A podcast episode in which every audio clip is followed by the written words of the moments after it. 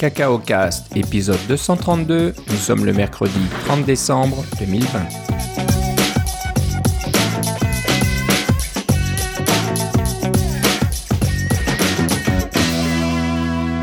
Bonjour et bienvenue à tous dans ce nouvel épisode de Cacao Cast. Comme d'habitude, Philippe Casgrain est avec moi. Comment ça va, Philippe? Ça va très bien et toi, Philippe? Ça va très bien. On enregistre euh, à l'avant-veille euh, du, réveillon. Là, de, on est bientôt euh, au mois de janvier de l'année 2021. Ce que tu veux dire, c'est que on est l'avant-dernier jour de l'année 2020. C'est ça. Ouais, c'est ça. On est, on est presque. Donc voilà, on enregistre le 30 et je vais essayer de faire le montage pour que vous puissiez écouter cet épisode le 31. Donc ce sera un petit peu notre, notre petit cadeau de fin d'année. Euh, voilà, si vous, voulez écouter quelque chose euh, avant de terminer l'année, ben ça sera le bon moment. ben moi justement j'ai eu, moi justement j'ai eu un cadeau de fin d'année de la part d'Apple. J'ai appris que j'étais une compagnie qui faisait un, moins de 1 million de dollars. Alors je suis très fier ah, de moi. super. Oui, c'est ça. J'ai reçu le message de Apple comme quoi ils acceptaient mon, mon ma, ma demande d'être une compagnie qui fait de moins d'un million de dollars. Donc euh, je vais avoir droit aux 15% au lieu de 30% de, de frais sur mes, euh, sur mes transactions. Alors, euh, les, les, les, applications éventuellement que je vais mettre sur l'App Store qui vont être payantes et des choses comme ça, je vais avoir un peu plus de profit dessus et Apple va manger un petit peu moins de profit. Ok. Tout ça parce que je ne suis pas riche. Hein. bah, vends, vends, pas trop d'applications, hein, sinon ça va pas durer. C'est ça. Euh, ouais, bah, bah bravo. On va, tu vas pouvoir euh, célébrer quelque chose de supplémentaire euh, demain soir. Oui. Bah, l'ironie, c'est que ma seule application vraiment payante sur le App Store, c'est TrainScan pour faire du, des voyages en train. Il y a zéro vente parce qu'il n'y a personne qui prend le train. C'est ça, c'est un peu le problème. Ouais. Il faut que tu trouves des applications qui s'utilisent à la maison. Là, j'ai vu un article juste avant qu'on enregistre qui parlait que les ventes sur le App Store avaient explosé. Donc, euh, il y a certaines applications, j'imagine, comme les jeux, comme euh, comme, euh, je sais pas moi, les applications qui montrent des vidéos, etc., qu'on peut utiliser à la maison, qui doivent bien se vendre c'est ainsi. justement, je me suis abonné à Apple Arcade. On a un trois mois gratuit quand on achète un nouvel appareil Apple. Et effectivement, comme, vous, comme nos auditeurs le savent, j'ai acheté un nouvel appareil Apple. C'est le nouvel iPhone mini 12 pour mon épouse. Et puis, on a décidé de, de tester Apple Arcade, vu qu'on est en, confinement de toute façon. Alors, on teste ça, on essaie certains jeux, euh, voir qu'est-ce que ça donne. Et puis, euh, je vous en reparlerai peut-être euh, la prochaine fois. Je suis pas un grand joueur de, ce genre de jeu-là, des jeux en 3D où on se promène. Mais à date, ce que j'ai vu, c'était quand même de, bonne qualité. Au point de vue de la facture visuelle, c'était vraiment bien. Maintenant, au niveau des contrôles, j'ai voulu jouer sur l'Apple TV parce que, évidemment, les jeux euh, sur Apple Arcade, on peut jouer euh, euh, iPhone, iPad, Mac souvent et, et Apple TV. Mais j'ai pas la télécommande pour l'Apple TV et j'ai pas de télécommande de PlayStation 4 ou de Xbox qui pourrait se brancher sur mon Apple TV. Donc, il y a plusieurs jeux qui, ne fonctionnent qu'avec la commande, ce qui est un peu embêtant. On n'est on est pas rendu là oui, c'est ça. Je pensais qu'il y aurait moins moyen de, les faire fonctionner avec la, petite télécommande du Apple TV, mais non, il dit bien que quand tu démarres le jeu, ce jeu prend une, une, commande de jeu et puis il refuse de fonctionner. Alors, euh, euh, Apple a mis de l'eau dans son vin et permis aux euh, au, distributeurs de, de jeux, aux concepteurs de jeux de, distribuer des jeux sur le Apple TV sans, sans la restriction que ça doit absolument marcher avec la télécommande du Apple TV.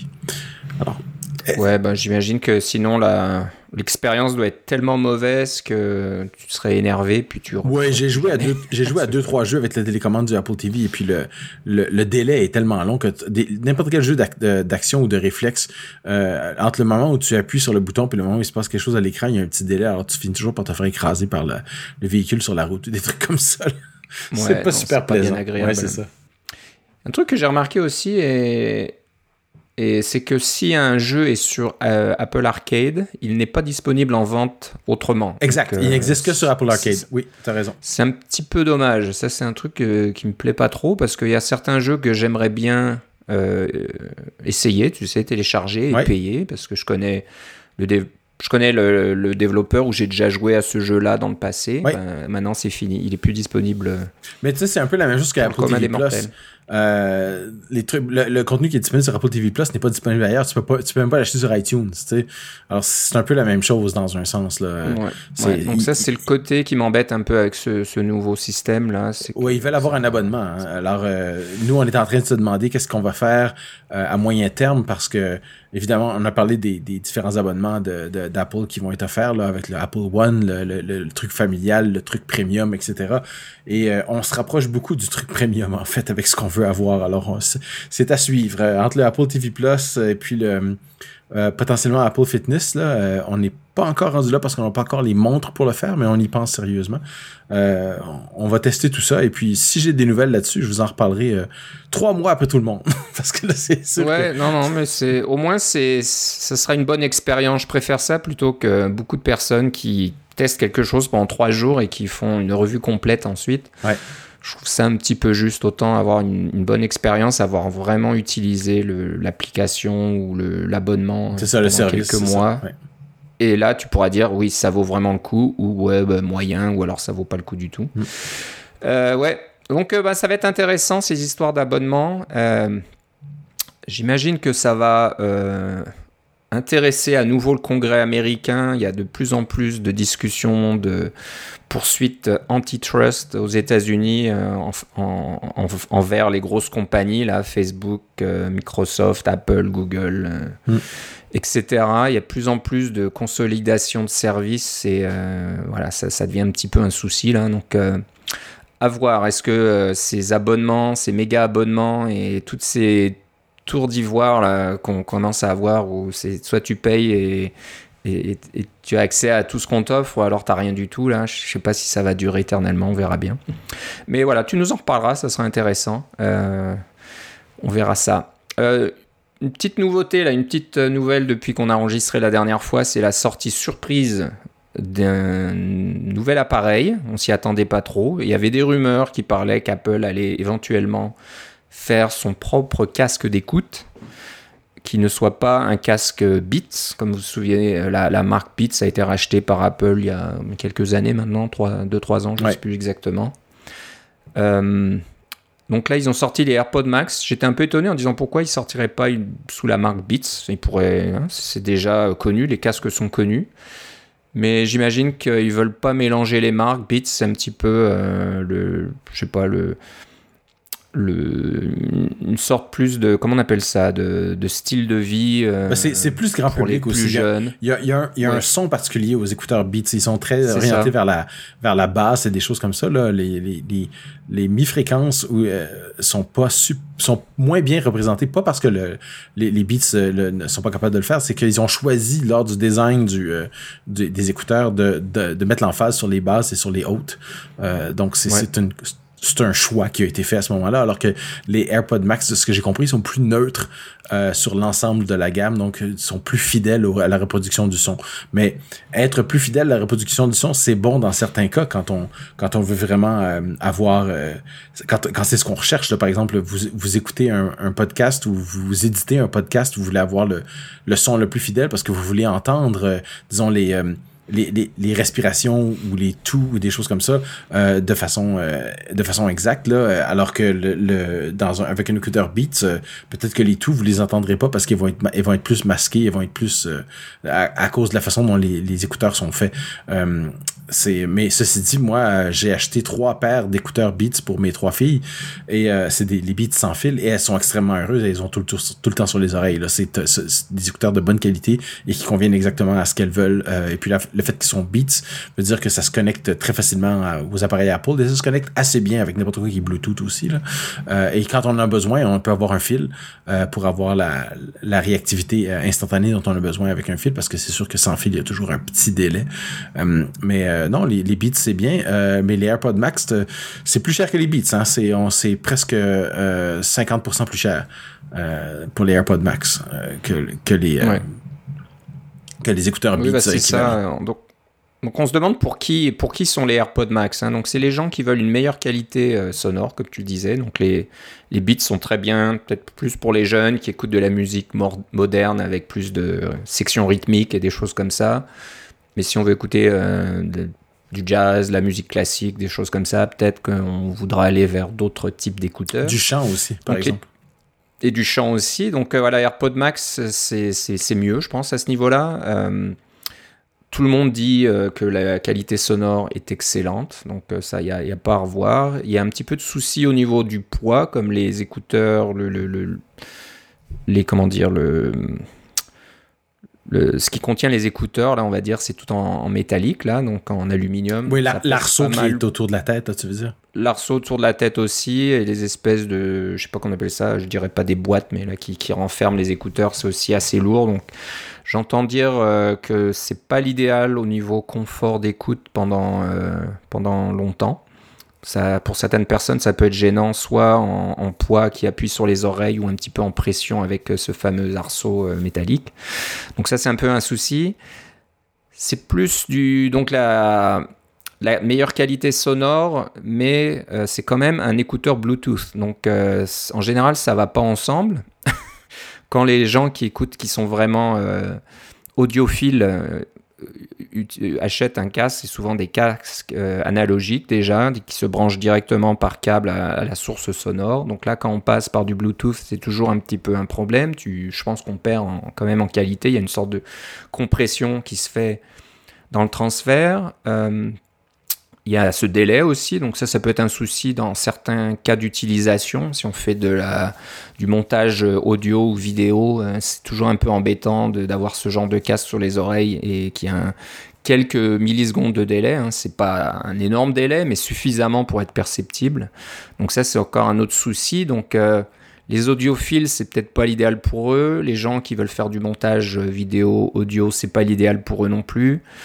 Euh, donc on se demande un peu pour qui, euh, vu le prix. Hein. on n'est pas dans le prix audiophile, hein. donc euh, des, des, écouteurs comme ça dans les 500 dollars US, 600 dollars US, c'est pas très cher. Les audiophiles qui achètent des casques de très haute qualité, là on parle de milliers de dollars pour avoir les, les casques vraiment très très très très bons. Donc on n'est pas dans la même catégorie, mais on n'est pas non plus dans la catégorie des AirPods Pro qui coûtent quoi moitié moins cher.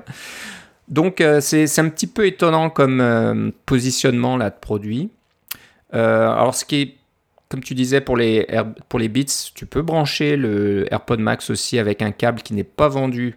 Non, c'est ça. Payer 35 dollars supplémentaires pour un câble qui transforme une prise audio Cinch qui fait donc une une transition analogue vers le numérique parce que bizarrement, encore une fois, le, le, port d'écoute sur le AirPod Max, c'est du Lightning. Ce n'est pas de l'USB-C aussi.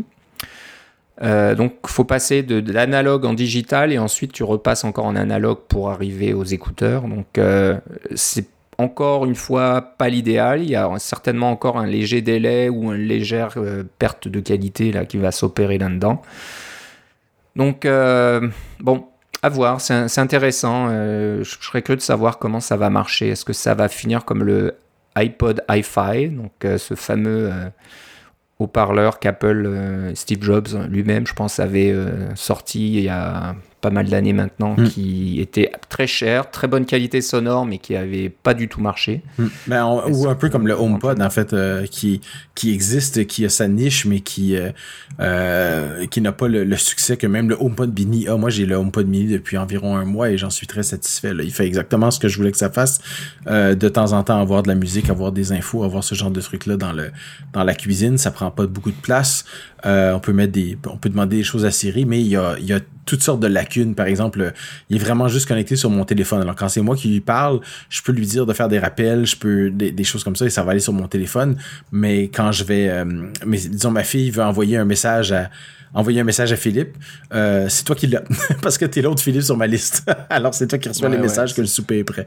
c'est pour ça c'est un petit souci, donc euh, il y a encore des problèmes. Ah, Alors, apparemment, dans, le HomePod, la voix, je pense que je l'ai déjà dit, mais la, reconnaissance des voix euh, et des personnes s'en vient pour les autres langues, là, mais ça fonctionne seulement en anglais pour le moment. Ok. Donc là, j'essaie de voir si je vais sur le site. Euh, hein.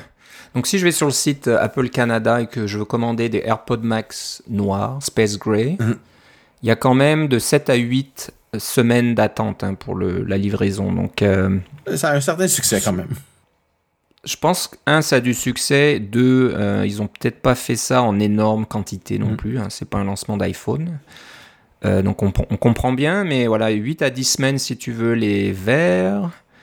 Euh, Mais écoute, tout ça, euh, euh, les, on, est en pandémie en ce moment et il y a une fraction de, une fraction de la population non négligeable qui a réussi à conserver son emploi, euh, et euh, donc, il y, a encore de l'argent qui entre, qui permet de, vivre correctement, mais on a beaucoup moins de place où la dépenser parce qu'on peut plus voyager, puis on a plus de les activités extérieures, on peut plus aller au cinéma, on peut plus euh, faire des ce genre de, de, on peut pas aller dans des musées, on peut pas, il y a pas, pas moyen de dépenser notre argent dans un sens. et, je sais que c'est un problème, c'est un problème de riches là, on s'entend là, c'est si on a des, auditeurs qui ont qui ont perdu leur emploi et qui se retrouvent avec seulement leurs économies ou qui, baisse de, plus en plus rapidement. Euh, je, suis, je suis désolé, je sais que je suis privilégié de pouvoir conserver mon emploi. Mais le fait est que oh, on est on est relativement nombreux à avoir pu conserver notre emploi ou avoir un soutien de notre gouvernement. Au Canada, on est assez bien assez bien pour ça. Mais il n'y a pas beaucoup de place où on peut dépenser nos, dépenses qu'on appelle discrétionnaires, là, c'est-à-dire pour les pour les voyages, pour les, les, loisirs, etc. Il y en a de moins en moins. Alors ce que tu dis par rapport au App Store, les gens dépensent dans les App Store, les gens dépensent dans des abonnements et les gens dépensent pour des AirPods Max parce qu'ils se disent ah ben finalement j'ai l'argent et je vais me faire plaisir. Oui, il y a ça, mais c'est vrai qu'il y a certainement euh, une partie des consommateurs qui n'aiment pas les AirPods Pro, par exemple, d'avoir des choses dans les oreilles. et ça, ça se comprend aussi.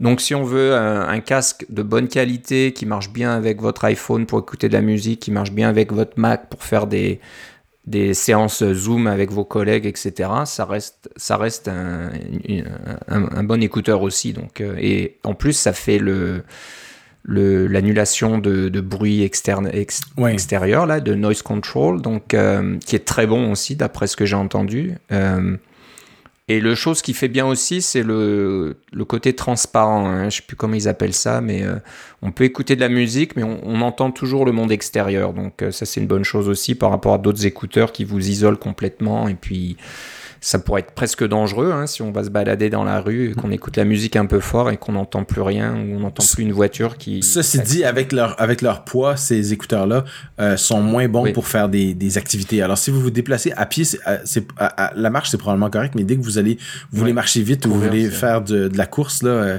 euh, même sur un tapis ou des choses comme ça, ça c'est probablement pas les écouteurs pour vous car ils sont quand même assez pesants et ils ont, vont tendance à, à se déplacer par eux-mêmes dans ces gens, dans ces. Oui, oui. Non, je suis d'accord avec toi. Et puis, euh, tu, tu, vois sur la page, euh, sur le site, il n'y a, a, aucune photo qui montre euh, quelqu'un qui est dehors avec ses écouteurs. Hein. On montre des gens qui écoutent de la musique. Alors que si tu vas sur la page des AirPods ordinaires, tu vas voir des gens, qui sont toujours en déplacement partout. Donc voilà, à voir. Comme je disais, si vous voulez en acheter un aujourd'hui, il va falloir attendre plus de deux mois pour l'avoir. Donc ça veut dire qu'ils en vendent quand même. Donc à, voir. À à l'usage, ce que ça vaut. Et encore une fois, il y a toujours une clientèle pour ce genre de produit. Euh, mais bon, si, si, ça vous intéresse, ce genre d'écouteurs, je pense que ça vaut quand même le coup de faire une petite recherche euh, dans la concurrence parce que euh, Sony fait des, écouteurs qui sont de, bonne qualité aussi, dans, qui font de la, l'annulation de bruit et je pense que Bose par exemple en fait aussi. Donc là il y a plusieurs écouteurs qui coûtent dans les mêmes prix, voire moins cher, ou même beaucoup moins cher des fois, qui sont euh, intéressants aussi. Donc, euh, c'est pas comme les AirPods euh, normaux, on va dire, ou les AirPods Pro qui ont vraiment défini une nouvelle catégorie. Oui, c'est ça, qui ont, très peu de concurrence.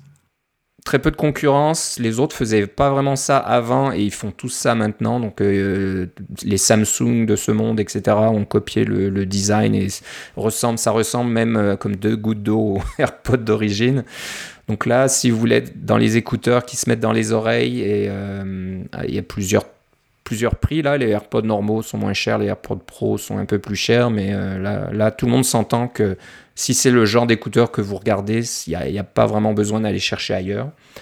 Par contre, encore une fois, pour les écouteurs comme ça qui se mettent au-dessus des oreilles, euh, il y, a, y, a, un peu plus de concurrence. Donc, à voir si ça vaut le coup de payer les.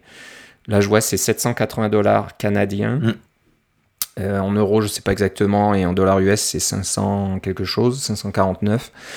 C'est. Tu peux pas avoir un iPhone 9 pour ce prix-là Ouais, peut-être, je sais pas. En fait, un iPhone 10, Euh, là, je voulais dire neuf dans le sens de nouveau. Mais. Ouais, mais je pense que t'es pas loin de pouvoir t'acheter un Mac Mini aussi pour ce genre de prix aussi. Ouais, c'est ça. enfin, tout est relatif. Ouais. Ou un pied d'écran. euh, d'écran Encore une 6K, fois, ouais. ou tout juste, ouais. Tout juste un trois quarts d'un pied d'écran euh, de, de- de cinéma euh, display XDR. Ouais.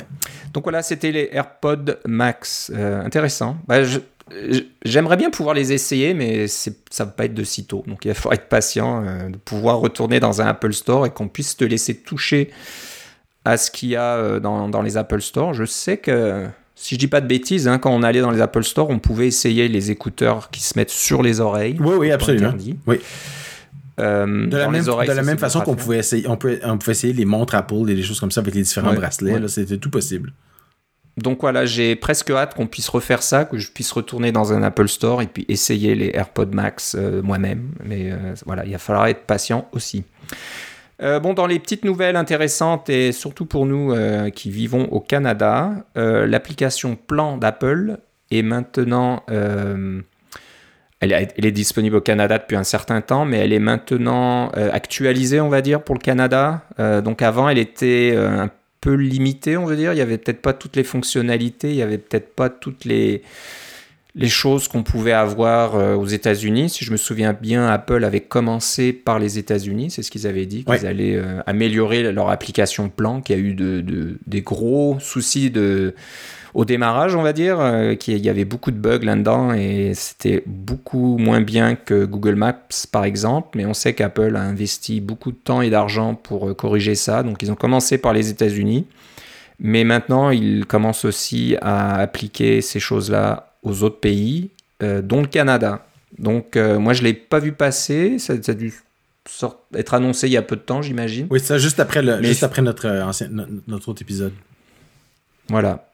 Donc là, maintenant, ça y est, ça a été actualisé pour le Canada. Euh, donc, euh, je pense que le, plus important, la plus grosse mise à jour, c'est ce qu'Apple appelle le look around.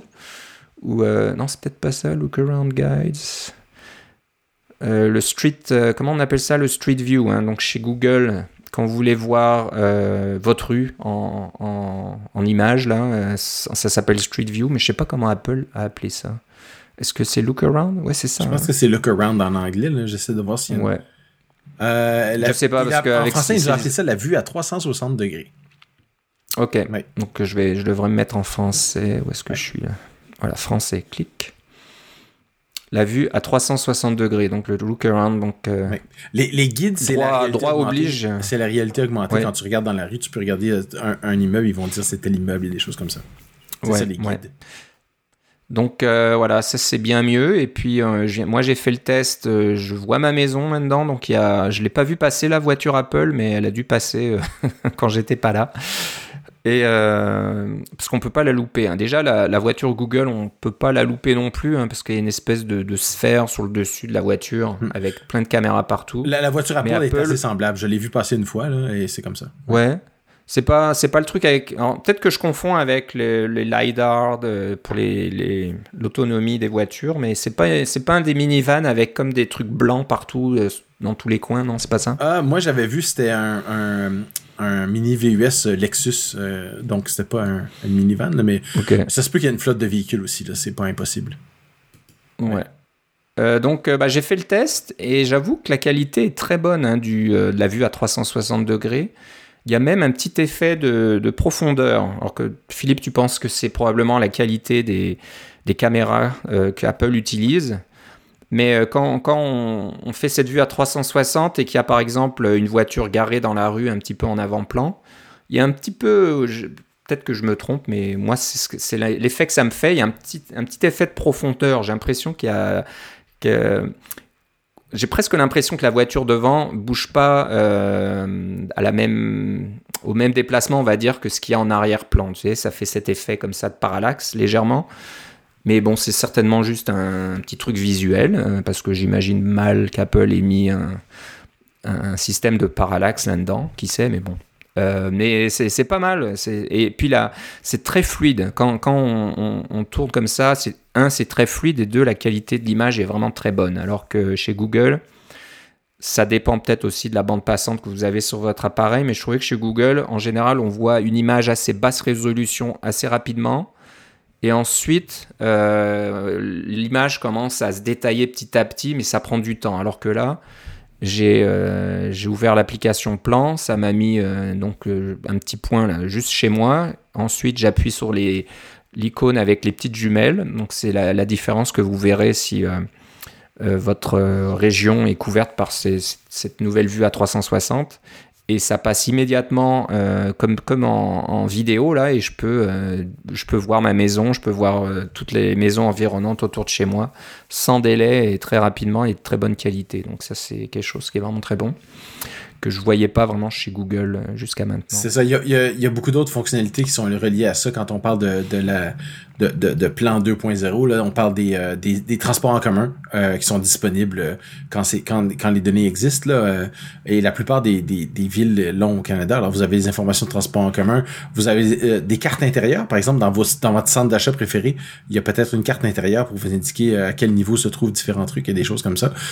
des, des même des choses comme les radars photo qui sont disponibles ou des itinéraires pour les voitures électriques. Là, si vous avez une voiture électrique, vous voulez savoir où est la borne de recharge le plus proche, ça va être c'est intégré dans le plan maintenant, plus besoin d'avoir une application séparée euh, pour pour euh, tester ça. Alors c'est quand même quand même intéressant. Mais euh, j'espère que nos auditeurs qui sont ailleurs qu'au Canada et aux États-Unis, qui n'ont pas encore accès à ce genre de fonctionnalité, vont l'avoir bientôt parce que il me semble que c'est une tout, le tout le, génie d'avoir d'avoir cette carte sur votre téléphone, c'est d'avoir le, plus de détails possible directement. ça prend simplement un accès à Internet. Alors je, je vous le souhaite, c'est une très bonne chose. Ouais. Il y a même les radars routiers et les radars de feu rouge. C'est ça.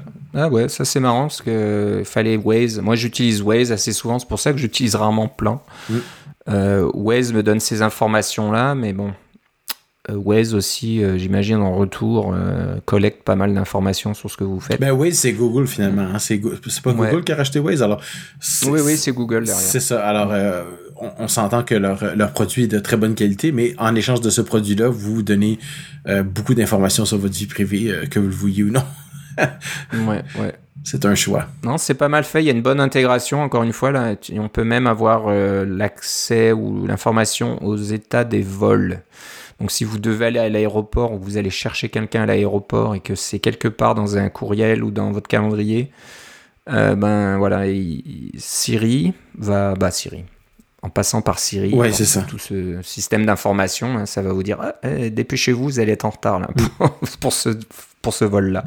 Donc, euh, bah, intéressant, encore une fois, euh, ouais, quand, quand, on prend avantage de l'intégration euh, verticale d'Apple, que ce soit au niveau logiciel, matériel, etc., on a des, des bonnes applications. Donc, bon à savoir que l'application Plan a été mise à jour au Canada et voilà, vérifiez aussi pour votre pays dans lequel vous vivez si le plan a été mis à jour de votre côté. Je sais pas, on, trouve, on essaiera de trouver le lien éventuellement s'il y a un lien qui donne un peu l'état de, différents pays avec toutes ces fonctionnalités ou alors Apple va sortir une petite. Euh, mm. Ou si vous êtes un auditeur d'un autre pays et que vous avez des informations sur ce qui se passe dans votre pays, euh, n'hésitez pas à nous envoyer un petit courriel. Ouais, ouais, n'hésitez pas, ça nous intéresse. Bon, euh, encore toujours Apple. Euh, des petites vidéos cette fois-ci euh, intéressantes que tu nous as dégotées, Philippe. assez technique, on va dire. Je pense que c'est pour ceux qui sont à fond dans tout ce qui est performance au niveau des animations dans UIKit, j'imagine. Et, hmm. et aussi dans SwiftUI, parce qu'il y a beaucoup des concepts qui s'appliquent aussi. Ouais, j'imagine que ça s'applique. Ah, donc, c'est trois vidéos qui donnent des détails euh, vraiment, vraiment techniques et avancés sur euh, la boucle de rendu, on va dire, les render loops. Mm. Et Itchies, ça serait quoi les, les, euh, les petits accroches les, accroches, on va dire? Alors, toi, tu connais peut-être un peu plus que moi, parce que je me demandais ce que c'était les itchies, ah. mais ça rapport à tout ce qui est animation. Hein. C'est ça. Alors, supposons, euh, si vous avez une, application ordinaire où vous avez de la navigation euh, de gauche à droite, hein, comme on fait souvent, là, on, tape sur, une, sur votre téléphone, vous tapez sur une, un élément d'une liste et ça navigue un peu plus en profondeur, un peu comme dans Mail. Hein. On va dans un message, on vient. Vous avez sûrement remarqué, euh, ou si vous l'avez pas fait, vous pouvez le faire. vous ouvrez, vous ouvrez Mail sur votre, sur votre iPhone, par exemple, et vous naviguez dans un message, et quand vous faites le geste à partir de la gauche pour revenir vers l'arrière, vous allez voir qu'il y a toute une série d'animations qui se passent. par exemple, le bouton retour devient, il s'efface tranquillement. la, vue de tous vos messages apparaît un peu en diagonale, de façon progressive, etc. le, titre de la boîte apparaît en haut de façon progressive aussi, avec une animation de gauche à droite. Bref, il y a toute une série d'animations. Vous pouvez garder votre doigt dessus et déplacer de gauche à droite et voir ces animations-là qui commencent à faire une boucle finalement. Alors, les, les, les hitches dont tu parles, ces petites accroches, c'est supposons que vous avez ça, c'est les animations qui sont fournies par Apple. Si vous utilisez euh, UI View Controller, pardon, euh, UI Navigation Controller, euh, vous allez avoir ces, ces trucs-là gratuitement. C'est fait pour vous. Mais il y a beaucoup de, de nos auditeurs qui sont développeurs ou qui sont ou qui euh, travaillent sur des logiciels euh, qui sont euh, quand même assez gros et qui ont souvent des, des animations qui sont spécifiques. Donc vous avez des vous avez écrit vos propres animations pour faire ce genre de de, de, navigation ou à l'intérieur de, de, de, votre application vous n'utilisez pas des tables, vous utilisez autre chose. Et quand vous faites ce genre de geste-là, euh, d'avant en arrière, par exemple, pour voir euh, ce qui se passe, ça devrait animer à 60 images par seconde sans aucun problème. Il devrait pas avoir d'accroche aucune. Mais des fois, euh, vous allez avoir une petite accroche, par exemple, ça va sauter d'un état à un autre. Euh, et, il va avoir un, une pause dans l'animation et ça va, ça va sauter directement à une étape plus loin. Donc, c'est ce, ce qu'on appelle une accroche. C'est comme si vous aviez euh, euh, une petite tirette sur votre, sur votre tricot. Là. Vous, vous passez sur votre tricot et hop, vous tirez quelque chose et ça, ça accroche un petit peu votre, votre, votre doigt. C'est, le même principe, sauf que dans, dans l'animation, ça enlève un peu de la euh, de la magie de l'animation. La magie de l'animation, ça vous permet de voir que y a, ça vous permet de, ça vous donne un sens spatial de tout ce qui se passe dans, dans votre, euh, dans votre application, où sont les choses, où vont les choses. Et quand vous avez ces petites accroches-là, ça rend la, un peu, ça enlève un peu la magie, ça enlève un peu la, la, sensation qu'on manipule des objets physiques, ce qui est évidemment pas le cas, mais c'est quelque chose qui est très bon à avoir pour euh, faciliter l'utilisation et la rendre plus naturelle. Donc, tout ça pour dire que les vidéos qui sont publiées par Apple, ça fait suite à ce qu'ils ont annoncé. Je crois que ça être 2019, mais peut-être 2020. Euh, c'est soit 2019 ou 2020. Il y avait rajouté des fonctionnalités dans, euh, dans Xcode pour vous aider à euh, découvrir où étaient vos petites accroches dans l'animation pour vous indiquer tous ces endroits où vous avez un petit OK dans votre animation.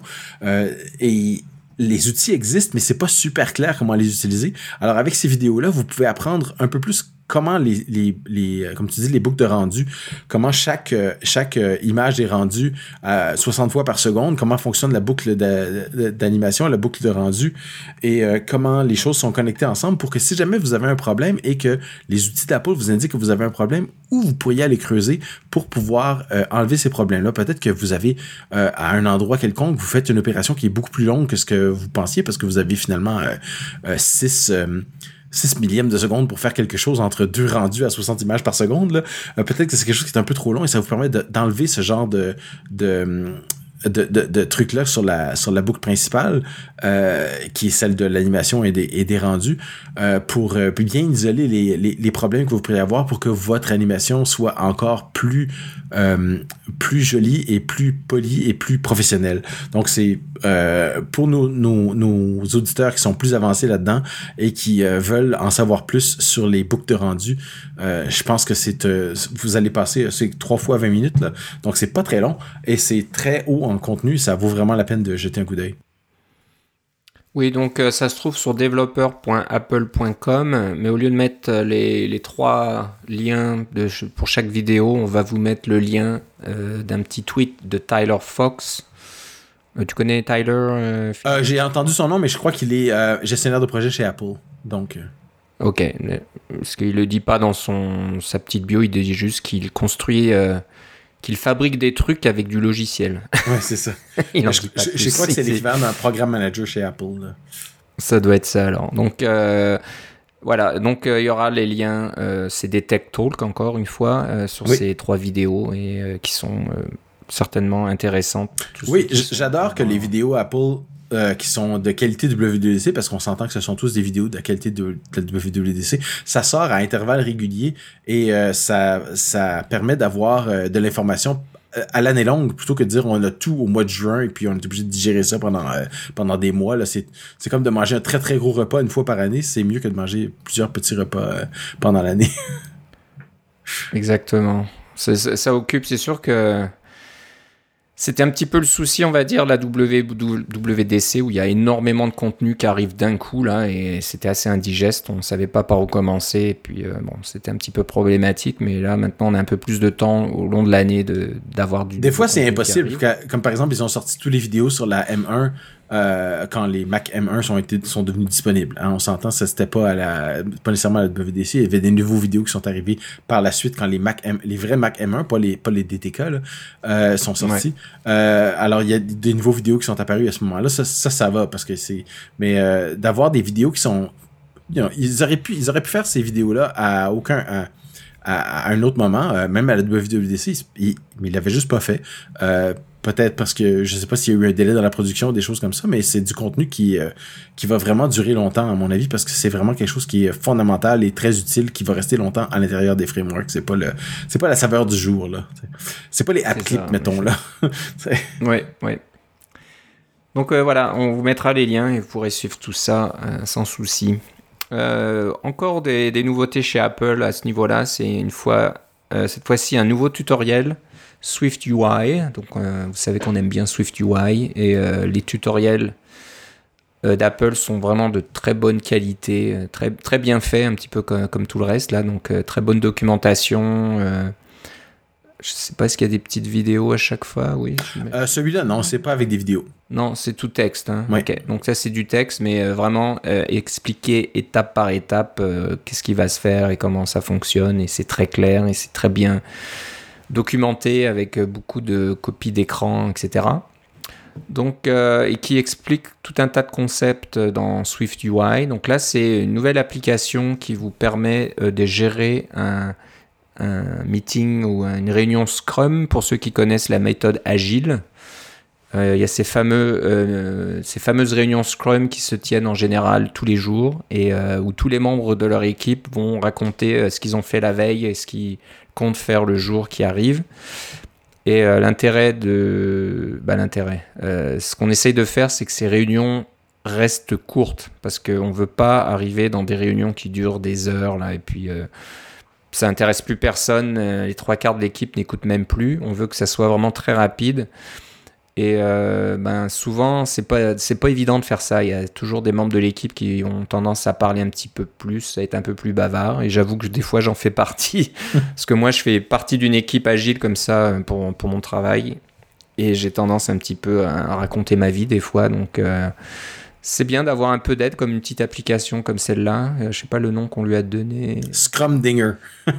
Scrumdinger, c'est donc j'imagine ça fait une petite sonnerie quand le temps ça fait un, ça fait un petit ça fait un petit ding à chaque fois qu'on doit changer, oui effectivement.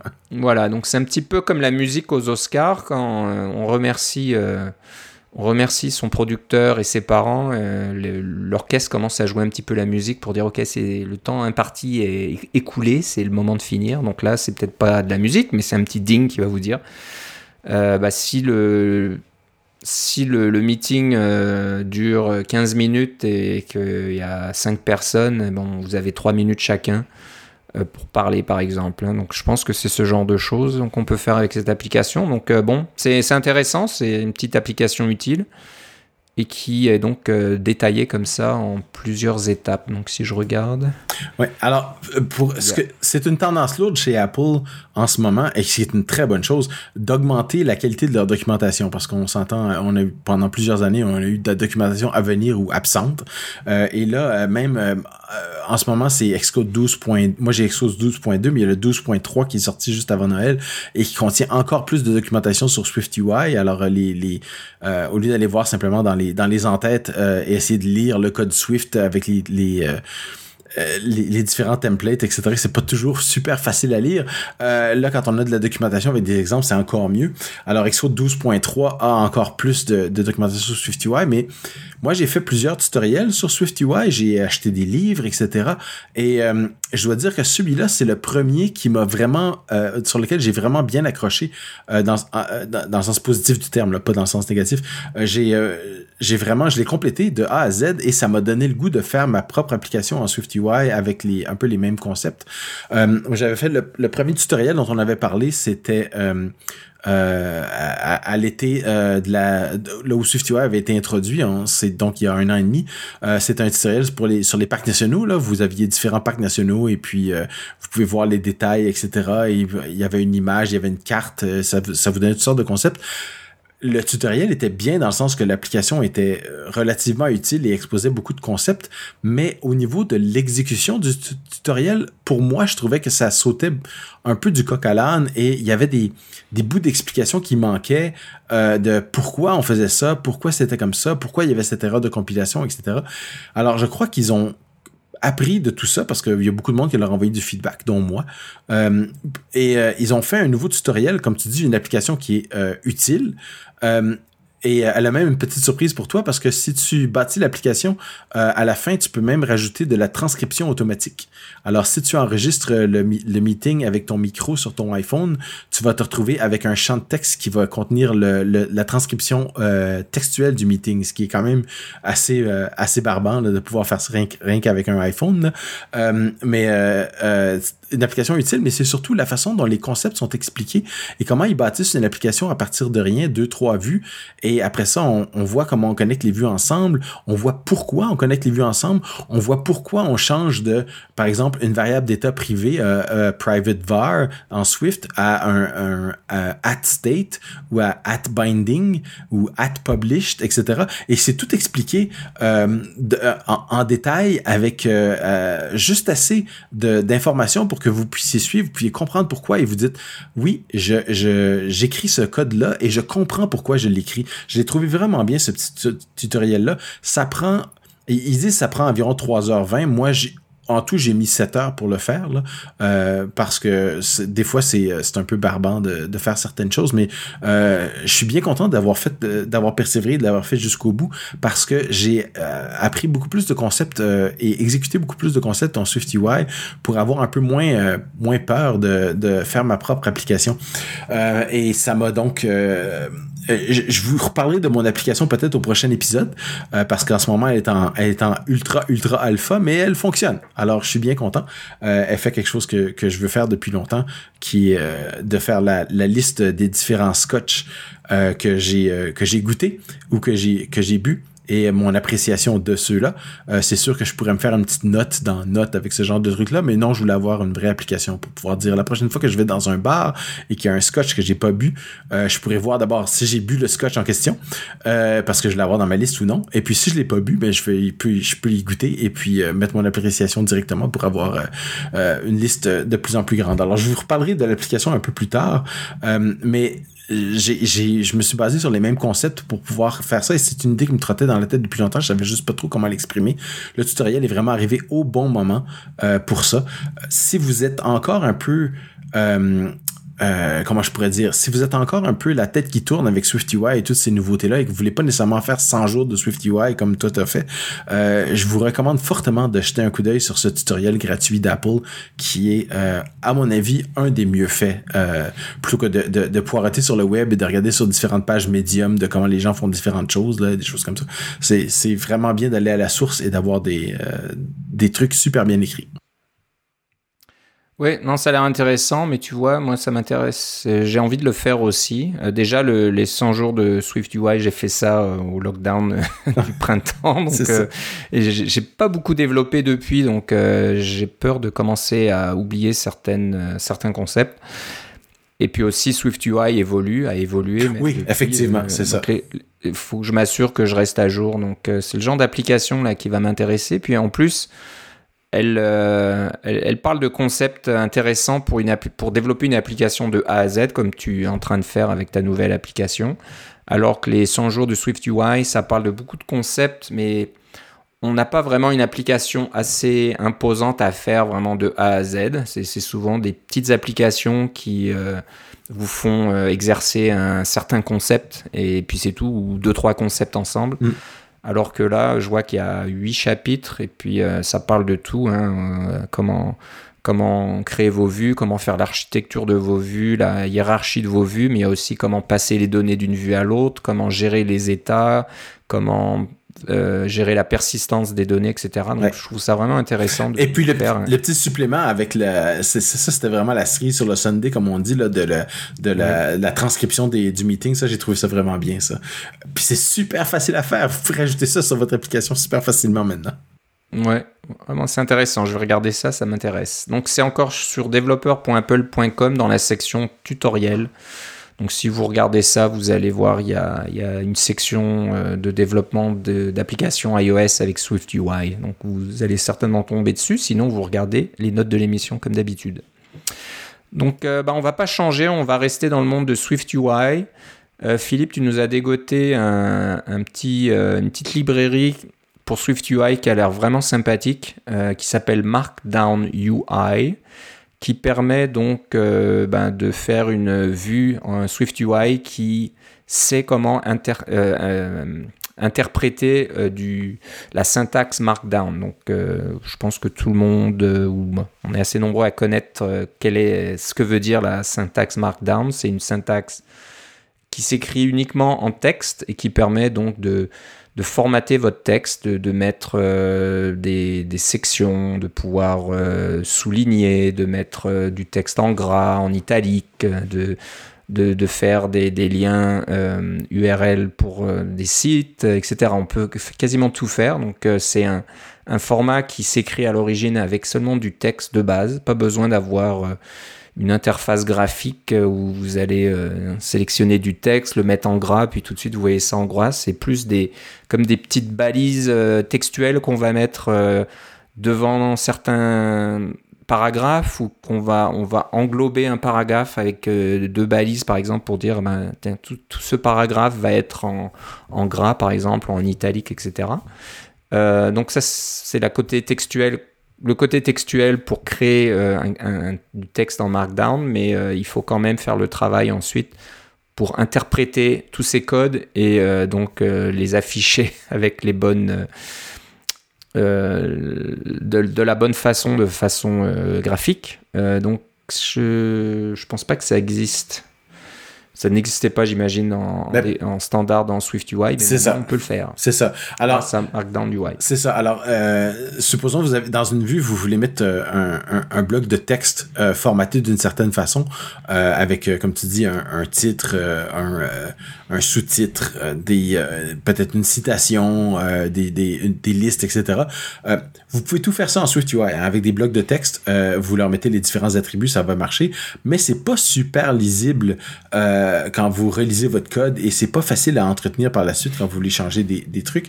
Alors que si vous pouvez l'écrire en Markdown, ben c'est, c'est du texte euh, euh, pur finalement dans un sens et puis c'est beaucoup plus facile à lire et le, le, rendu va être exactement le même avec une, avec une bonne performance. Donc c'est quelque chose si vous aviez l'habitude de, faire des, des, pages de texte avec du un, un, une vue web, là, un, un, UI WebView qui contient du HTML pour pouvoir avoir un, texte plus facile à rendre euh, à l'intérieur de, d'une de, de, page. Par exemple, votre page à propos de, ou les réglages, ou des choses comme ça, ou les différentes explications, explications que vous pouvez avoir dans votre, dans votre euh, euh, application. Markdown UI et vous permet de faire tout ça en Swift UI et de façon très élégante, ma foi. Ouais, donc euh, c'est sûr que ça, simplifie les choses. Hein. C'est juste euh, une vue. Donc Markdown, ouvrez la parenthèse, vous mettez une chaîne de caractères là-dedans avec tout votre texte et, le rendu que vous voulez. Donc euh, encore une fois, en italique, gras, titre, sous-titre, etc. Et c'est tout. Euh, ensuite, vous pouvez bien sûr choisir le type de police de caractère et la taille de police de caractère que vous allez utiliser pour le rendu de cette vue-là. Mais voilà, c'est tout simple. Alors que, comme tu dis, Philippe, si tu veux faire ça toi-même avec euh, tout un tas de, de, vues différentes, ça va faire un code euh, assez conséquent et encore une fois ouais, plus difficile à, maintenir. Et si tu veux faire une mise à jour, ajouter quelque chose, changer la changer le, le, style de rendu, le formatage, rajouter un paragraphe au milieu, c'est bon, c'est du travail, c'est pas évident. Alors que là, c'est juste, eh ben, ajouter un petit peu de texte supplémentaire dans cette chaîne de caractères et c'est terminé. Oui, et l'avantage, c'est que la chaîne de caractères peut venir de n'importe où. Hein. Elle peut venir de votre service web, elle peut venir de votre d'un bundle dans votre application. Et c'est pas dans le code. Vous n'avez pas récompiler votre application pour voir les changements. Voilà, donc c'est vraiment l'intérêt de Markdown, c'est que c'est un format très simple euh, à comprendre déjà, hein, c'est vraiment facile. Il y a, d'autres formats comme ça de, rendu de, caractères qui sont plus compliqués. Hein, vous pourriez euh, avoir un rendu euh, PostScript, PDF ou je ne sais quoi, et puis là il faut rentrer dans des codes assez compliqués pour faire votre formatage.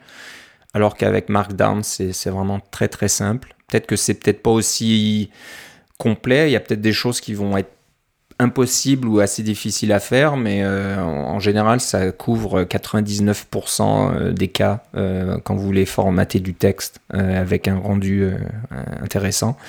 Donc voilà, si vous allez sur GitHub, sur le compte de Gonzalez Real, G-O-N-Z-A-L-E-Z-R-E-A-L, le projet s'appelle Markdown UI, M-A-R-K-D-O-W-N euh, et puis voilà, c'est testé. Je vois qu'il a du, du, des tests en intégration continue, etc. Donc euh, à chaque fois qu'il fait du, changement dans, dans, la librairie, tout ça est testé. Donc euh, ça a l'air d'être de, de, bonne qualité. Et donc très sympathique. Je pense que c'est une bonne petite librairie à avoir dans votre boîte à outils quand vous développez une application en Swift UI. Voilà.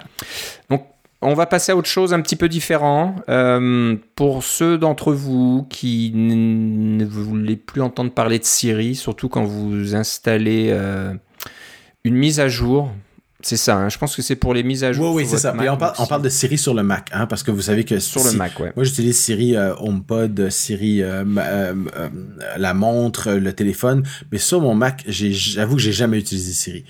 c'est pas, je des fois, je l'ai activé par erreur en, appuyant sur le touch bar ou des choses comme ça, là, mais j'ai jamais vraiment voulu utiliser Siri. Donc, il y a toujours ce bouton qui apparaît quand on fait une mise à jour ou une installation système qui dit voulez-vous activer Siri? Et puis c'est coché par défaut. Et je, je le coche, décoche toujours parce que je veux pas avoir, d'abord, je veux pas avoir Siri dans ma barre des menus en haut et puis c'est pas quelque chose que j'utilise. Et il y a quelqu'un qui, il y a quelques années, je l'avais pas remarqué, mais qui, il y a quelques années, a fait simplement un profil euh, MDM, euh, là, ce, fameux profil qui permet de faire de la gestion à distance euh, de vos Macs, c'est quelque chose que vous devez euh, inscrire, installer dans votre Mac et, et lui faire confiance. Heureusement, celui-là, c'est du code source libre, alors c'est pas trop difficile de lui faire confiance, c'est pas un truc trop opaque. mais ce que ça va faire, c'est que à chaque fois que euh, un installeur quelconque sur ce système-là va vous demander voulez-vous activer Siri, il va simplement passer par-dessus, il l'activera jamais. C'est tout simple, mais si vous si, ça vous embête à chaque fois de vous faire des mises à jour, on s'entend qu'il y en a souvent chez Apple là, euh, puis on essaie toujours de faire nos mises à jour là, on passe de de, de on, est rendu à Catalina 15.7 et puis 11.0.1 euh, pour le, le, le Big Sur. il va toujours avoir des mises à jour, il va toujours finir par vous poser la question et ça, ça fait en sorte qu'il vous pose plus la question dans, sur votre Mac. C'est tout. Voilà. C'est tout ce que ça fait. Ouais. Ça a dû vraiment l'énerver. Hein, notre, euh, alors, le compte sur GitHub, c'est rtruton. Ouais, c'est Rich Truton. U-T-O-N. Rich, voilà. Euh, donc, euh, je sais pas qui c'est, mais je pense que voilà, ça a dû l'énerver un jour. Il dit, OK, allez, je vais. c'est un, c'est un spécialiste de, des, de la gestion des flottes, de, de flottes de Mac et des choses comme ça. Ouais, ouais, donc on voit qu'il sait certainement écrire ce genre de profil euh, assez facilement. Ouais. Euh, c'est pas très Et moi, je trouve ça intéressant hein. d'aller voir de quoi.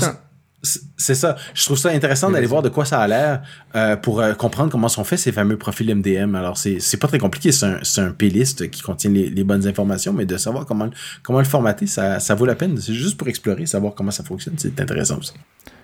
C'est très intéressant et si vous allez donc encore une fois sur euh, GitHub sur le compte de R Trouton, euh, vous verrez dans la section Profiles, c'est pas le seul, il y en a, euh, je sais pas moi, une cinquantaine qui vous permet de, faire tout un tas de choses comme ça, de, pouvoir mettre le, votre économiseur d'écran par défaut pour démarrer Safari quand vous démarrez, vous vous connectez sur votre ordinateur. Il y a vraiment tout un tas de choses. Donc voilà, supprimer Siri si on veut pas avoir Time Machine qui euh, vous dit euh, oh vous avez branché un nouveau disque dur est-ce que vous voulez euh, faire votre sauvegarde Time Machine sur ce disque dur? Ben voilà il y a un profil qui permet de vous de supprimer ça. Bon à faire attention je vois qu'il y a certains profils qui ont qui ont été créés il y a 6 ans par exemple donc c'est pas complètement sûr que ça fonctionne à 100% mais je serais pas étonné que ça soit toujours compatible aujourd'hui. Donc assez intéressant voilà si vous voulez un peu explorer ces fameux profils qui sont utilisés donc par les gestionnaires de flotte de, Mac. Hein. Donc ça, on en voit beaucoup, par exemple, dans les grosses entreprises qui distribuent des Mac à chacun de leurs employés. Euh, comme dans toutes ces grosses entreprises-là, on laisse rarement à l'employé euh, une liberté totale quand il s'agit d'installer des logiciels, de changer les paramètres des ordinateurs, etc. C'est souvent assez contrôlé. Et euh, donc c'est fait par l'intermédiaire de ces fameux profils. Voilà, donc euh, on peut même tiens, supprimer le Mac App Store. Donc si vous voulez pas que les gens puissent installer des applications, euh, je sais pas moi, il y a peut-être des façons plus simples de faire ça, mais si vous avez des enfants assez jeunes qui ont un Mac et vous voulez pas qu'ils installent n'importe quoi, euh, voilà, c'est une façon de le faire aussi. Donc voilà, je vous invite à aller sur GitHub sur le compte de R R-T-R-O-U-T-O-N. Et dans la section profil, euh, vous verrez toutes ces choses-là. C'est assez intéressant. Une bonne petite mine d'informations, Philippe, bien trouvé. Euh, on va passer maintenant à Cloudflare qui euh, vous permet d'ajouter un suivi analytique à votre site web. C'est gratuit et en théorie, apparemment, ça respecte votre vie privée. Alors, euh, est-ce que c'est quelque chose que tu as essayé sur euh, tes nombreux sites, Philippe? Euh, je suis en train de, de faire des, des, des, modifications à mes sites web, euh, puis un, peu une consolidation. Et euh, quand on va avoir, si vous mettez un, si vous créez un site web, c'est toujours intéressant d'avoir un petit peu d'analytique dessus pour savoir, bon ben, en gros, j'ai combien de, de visiteurs, des choses comme ça.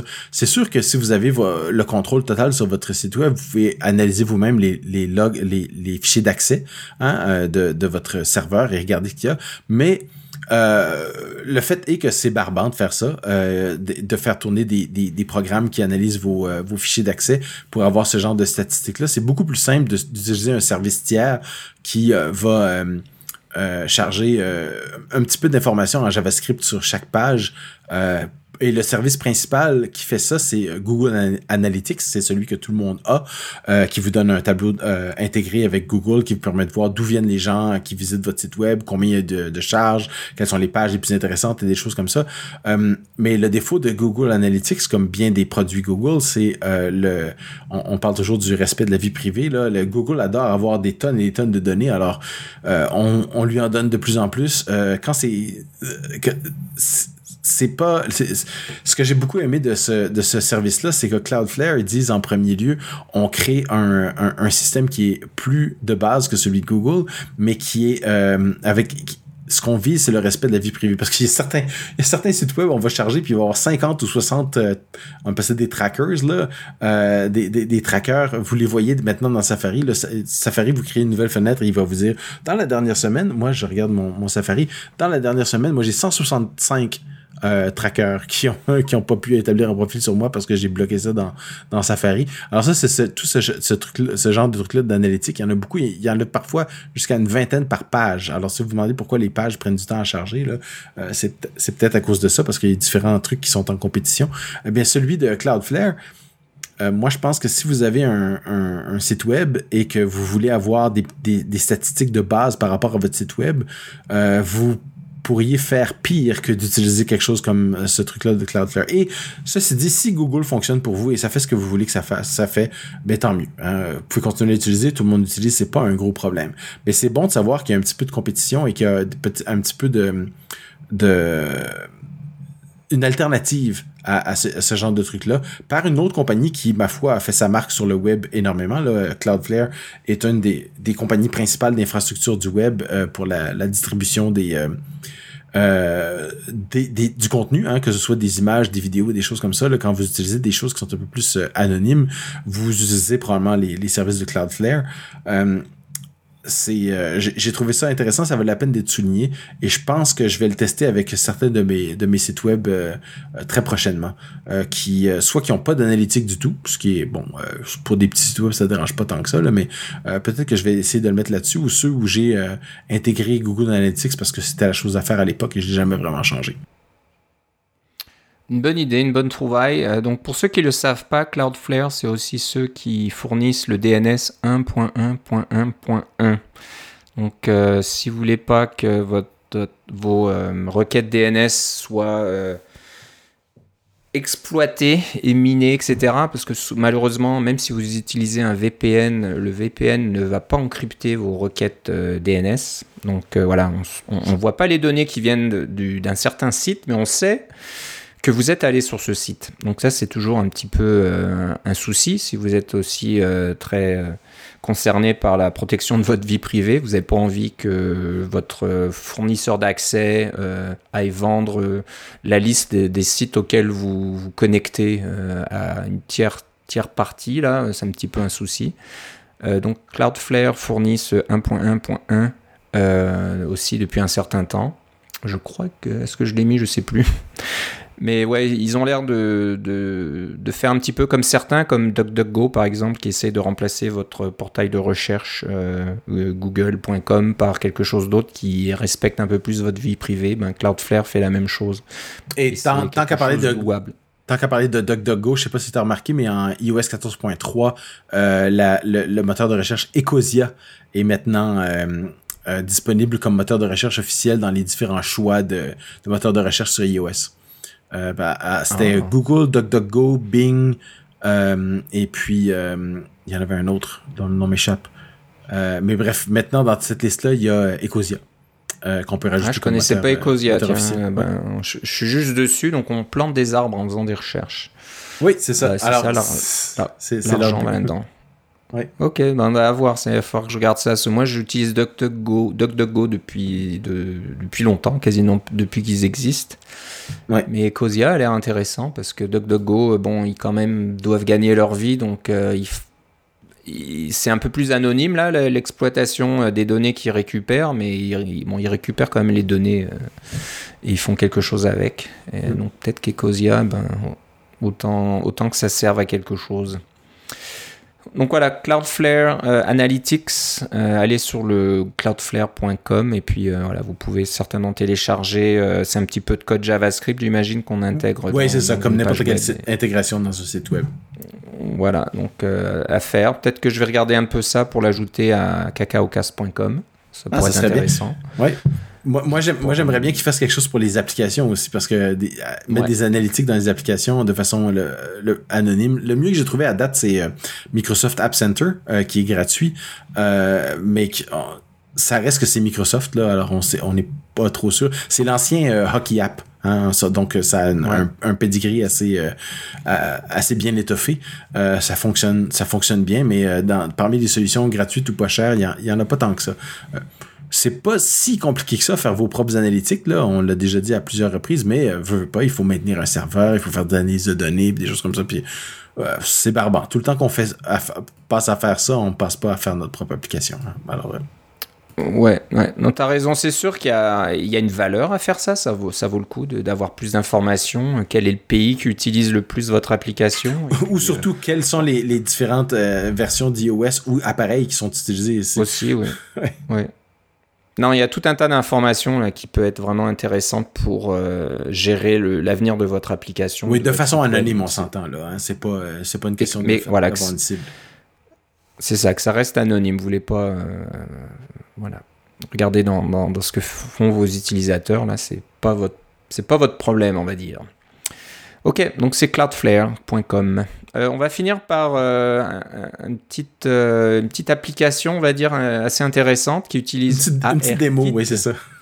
Une petite démo assez bluffante, même, qui marche très bien. Donc, si vous allez sur le compte Twitter de Léa Lundquist, je sais pas si tu connais Léa. Que... non, je pense qu'elle travaille chez Spotify.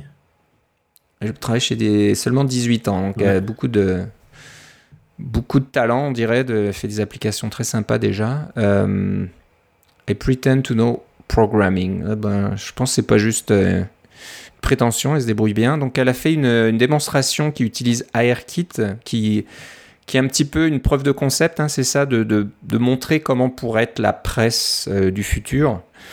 Donc la vidéo vous montre comme une page, euh, on va dire une, une devanture d'un magazine qui contient un petit code. Euh, les, comment les appelle les codes barres carrés? Je ne sais pas s'ils ont un nom différent, mais les codes QR. Code, euh, les codes QR, ouais, c'est ça. Euh, donc euh, voilà, il suffit de, de, pointer votre téléphone sur ce, cette devanture de magazine.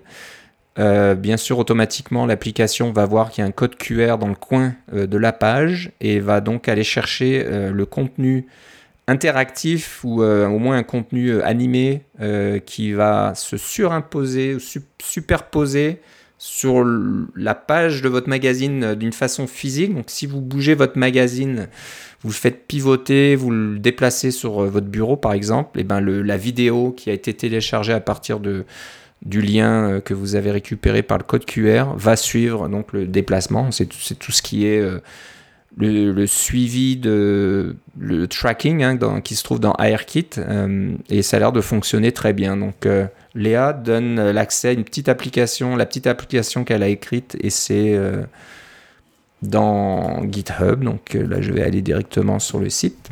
Et c'est pas beaucoup de lignes, c'est ça qui est impressionnant. Et voilà, on va regarder où est le projet Fed Extension View Controller. Donc j'ai l'impression que c'est écrit en UI Kit, mais ça doit certainement très bien marcher avec Swift UI aussi. Et ouais, c'est vrai que c'est quoi? C'est même pas une centaine de lignes, la classe principale, le, le, contrôleur de vue principal, donc euh, vraiment très peu. Et c'est très bluffant, donc euh, je vais vous inviter à regarder la petite vidéo de la démonstration euh, sur le, tweet de, de Léa pour que vous ayez une meilleure idée. J'ai essayé d'expliquer à quoi ça ressemblait, mais bon, c'est certainement pas évident à, s'imaginer. Mais ouais, sympa. Et Léa a l'air de dire que ça serait peut-être le. À quoi ressemblerait le futur quand les les fameuses lunettes à réalité augmentée d'Apple euh, se feront réalité c'est une, une, rumeur persistante qu'on entend déjà depuis un an ou deux qu'Apple travaille sur des lunettes euh, à réalité augmentée. Donc, euh, ouais, moi je pense que ça va être des verres de contact, de... ils vont s'appeler ça des iPhones. Ah, c'est possible aussi. J'ai rien inventé, c'est dans Futurama. Pourquoi pas? C'est dans Futurama, ouais, ok, donc euh, ouais, qui sait, qui sait. Donc euh, à voir, donc euh, voilà, d'avoir de, de, des, des, objets physiques comme ça qui vous entourent, qui qui s'animent d'un coup et qui euh, ajoute plus d'informations grâce à la réalité augmentée. Ce qui est certain, c'est qu'Apple travaille fort là-dessus, que AirKit est mis à jour euh, tous les ans et de plus en plus puissant, que les iPads contiennent euh, des fameuses caméras euh, time of flight. LIDAR, là, tu veux dire, là, oui. Les, les trucs LIDAR, etc. Donc, pour avoir vraiment un suivi comme ça de, de votre environnement physique très très fidèle et très très précis. Donc euh, il y a quelque chose, euh, il y a Anguille sous roche, on va dire. Apple ferait ouais. pas tout ça pour rien, juste pour faire des petites démos sympas, parce que personnellement, certains qui nous écoutent vont dire non non, moi j'utilise AirKit tous les jours euh, pour certaines choses. Moi, ça reste toujours une, utilisation de démonstration. Je, l'utilise très rarement. bon, bah, par exemple, quand des nouveaux appareils Apple sortent, il y a souvent une petite démonstration AirKit attachée. Vous pouvez voir à quoi le Mac Pro va ressembler si vous le mettiez sur votre bureau, par exemple.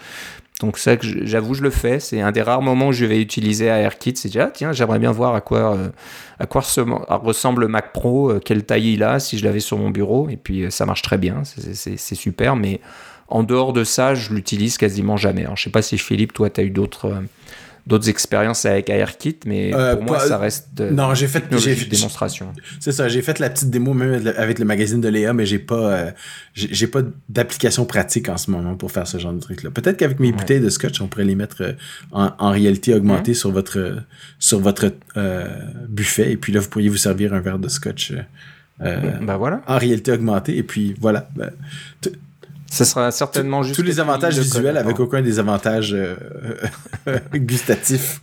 gustatif et voilà, vous n'aurez pas, vous pourrez quand même conduire après. Ouais, c'est ça. c'est une bonne chose. Donc voilà, très sympa. Donc si vous allez sur le compte de Léa, c'est at L E A H L U N D Q V I S T euh, je pense qu'elle est suédoise, je dis, dis pas de bêtises. C'est un nom comme ça. Je vois le petit drapeau suédois dans, le, dans la bio de. C'est peut-être pour ça que je pensais qu'elle travaillait chez Spotify. J'ai l'impression que tout le monde travaille chez Spotify en Suède. non, ils sont tous en Suède.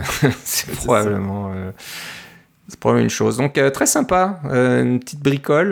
donc le code est disponible si vous avez envie de, de le tester vous-même et puis de voir comment ça marche et puis de, de, mettre un autre code QR avec une autre animation sur euh, votre magazine préféré, puis ça ferait une bonne démonstration euh, pour vos amis pour le réveillon de Noël, euh, pardon, le réveillon du Nouvel An. Réveillon de Noël, c'est passé, désolé. ça peut être très sympa. Vous allez, bon, vous n'êtes pas censé avoir beaucoup de monde autour de vous, mais au moins vous pouvez faire la démonstration à votre famille immédiate. Bon voilà, c'est tout pour cet épisode, c'est tout pour cette année 2020. Euh, donc, euh, on, on peut enfin la mettre en boîte.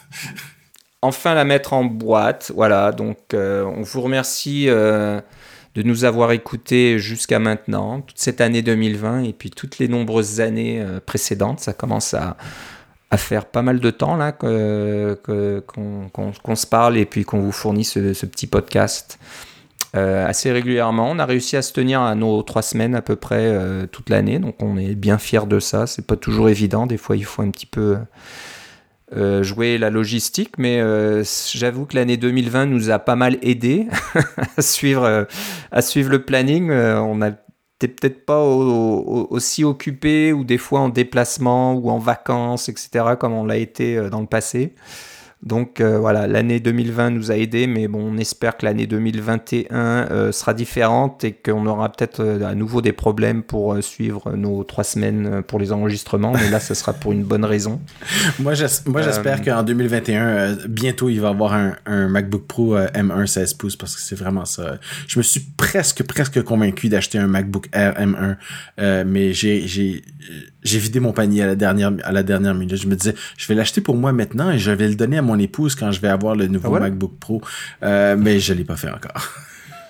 Ah, t'aurais pu, hein, parce que bon, c'est une très très bonne machine. Euh, J'aurais pu. Tous les M1 sont fantastiques. Moi, je suis toujours bien content avec mon petit Mac Mini. Euh, je m'amuse comme un fou là-dessus. Tout est tout est rapide. C'est fou, hein, parce que souvent un nouveau Mac, euh, vous l'installez, il, est plus rapide bien sûr parce qu'il remplace un Mac qui a quelques années par exemple. Donc Et plus, c'est super. Il n'y a rien dessus, tout est rapide, etc. Mais comme toute machine, hein, que ce soit un Mac ou un PC, on commence à installer des applications, on commence à installer des trucs, et petit à petit, ah, c'est un peu plus lent, et puis maintenant le ventilateur se met en marche un peu plus souvent, etc. Et puis voilà, assez rapidement, en une, semaine ou deux, bon, ben, le, la surprise de la vitesse euh, supplémentaire est, vite passée. Alors que le M1, euh, ça fait quoi un, mois que je l'ai maintenant Ou pas loin, pas loin d'un mois? Et ben, c'est toujours rapide. J'ai beau installer des choses, j'ai beau rajouter des applications, j'ai beau lancer des trucs en parallèle, etc., je vois pas d'aggravation de performance. C'est toujours tout est instantané, tout est rapide, tout le temps, tout le temps, tout le temps. Donc c'est assez fou. Bah, c'est un peu comme un iPhone. Hein. Vous avez beau avoir tout un tas d'applications sur votre iPhone, vous voyez en général assez rarement euh, de problèmes de performance. Et ben voilà, le, M1 euh, fait, fait, la même chose. Vous pouvez vraiment en, en mettre un paquet là-dessus. Euh, j'ai réussi à faire chauffer légèrement le ventilateur. D'habitude, le ventilateur est froid quand, quand vous euh, utilisez un M1 sur le Mac, j'imagine sur le Mac Mini puis sur le MacBook Pro 13 pouces. Mais là, j'ai installé le jeu euh, Catan en ligne, donc j'ai joué à Catan avec des amis. Donc c'est une petite application 3D quand même. J'ai mis les détails, il y a quand même des détails graphiques, etc. J'ai mis ça au maximum. Donc toujours très bien, hein, c'est fantastique, mais là, je mettais la main au-dessus du petit ventilateur, je commence à, sentir que c'était un peu tiède. Donc euh, voilà, si vous faites travailler le GPU sur votre Mac euh, un, temps soit peu, euh, là, vous allez sentir que ça chauffe légèrement, mais en dehors de ça, vous pouvez regarder un film de deux heures sur Netflix, le Mac mini est complètement froid, ça l'a même pas fait suer une seconde. Il n'y a aucun souci. Donc très content. Donc à mon avis, ça sera peut-être le M2 ou le quelque chose d'autre ou le M1X là qui sortira pour le MacBook Pro 16 pouces. Et à mon avis, tu vas être servi et tes vœux seront exaucés parce que ça. Je l'espère parce que l'année 2020, j'ai hâte qu'elle soit vraiment terminée cette fois-ci. Ouais, ouais. Et bah moi j'ai presque hâte de ce MacBook Pro 16 euh, pouces que j'ai là. Je me suis fait plaisir en début d'année 2020 et à chaque fois que le ventilateur se met en marche, ça m'agace. Et je me dis, ah, si ça avait été un M1, euh, j'aurais pas ce problème quasiment. Mais bon, c'est une bonne machine quand même. Euh, on, va la faire durer. À moins que je, la vende dès que je peux et puis je change moi aussi. ok, bah merci de nous avoir écoutés. personnellement, je vous souhaite une meilleure année 2021. J'hésite un peu à dire une bonne année 2021 parce que je suis toujours un petit peu pessimiste de nature, mais au moins meilleure année 2021 et là je devrais pas trop me tromper. Donc euh, voilà. Et puis euh, encore tout plein d'épisodes euh, à enregistrer de notre côté. Et puis moi, je voudrais faire mes, mes vœux de la, nouvelle année à tous nos auditeurs aussi, auditeurs et auditrices euh, qui, nous, qui nous suivent depuis, euh, depuis longtemps ou depuis, ou depuis euh, quelques jours seulement. Là, ça nous fait plaisir de vous avoir et on aime ça être dans vos écouteurs à tous les trois semaines. Voilà, donc Philippe, si on veut savoir ce qu'il en devient, si tu as craqué pour un nouveau MacBook M1 ou pas, ça va être sur Twitter avec Philippe C.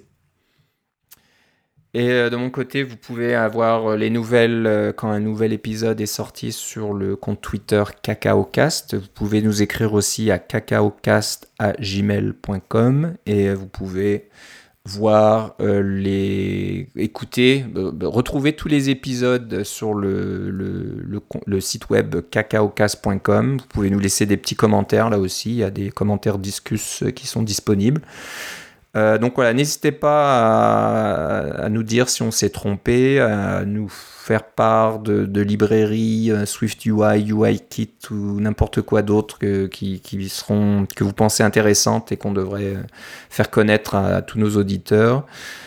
Ou voilà, des, des, petites choses comme ça, ça nous fait toujours plaisir.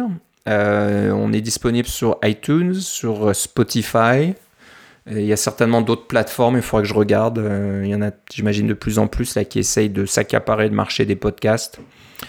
Euh, mais bon, on était euh, d'une façon historique sur iTunes et je pense qu'iTunes est la plateforme, une des plateformes les plus anciennes qui publie des podcasts ou qui fait connaître des podcasts. Oui, mais on a un flux RSS. On n'est pas prêt de partir. Ça. Si vous avez une application qui prend juste un flux RSS, c'est ça qu'on a. Voilà. Donc, euh, je sais que le flux RSS, euh, il y a un flux RSS intégré euh, sur cacao15.com qui n'est pas le flux iTunes, mais vous pouvez récupérer le flux iTunes en allant sur le lien que vous trouverez par exemple. Il doit être disponible dans iTunes. Si vous ouvrez iTunes et que vous allez dans les détails, vous verrez certainement quelle est l'adresse exacte du fichier XML compatible iTunes qui vous donnera toutes les informations disponibles. Donc abonnez-vous à celui-là si vous voulez avoir accès aux fichiers MP3, etc. et à tous les détails d'une façon directe. Voilà, bah, je te remercie Philippe. Moi aussi Philippe. On se reparle la prochaine année Oui, certainement. Salut.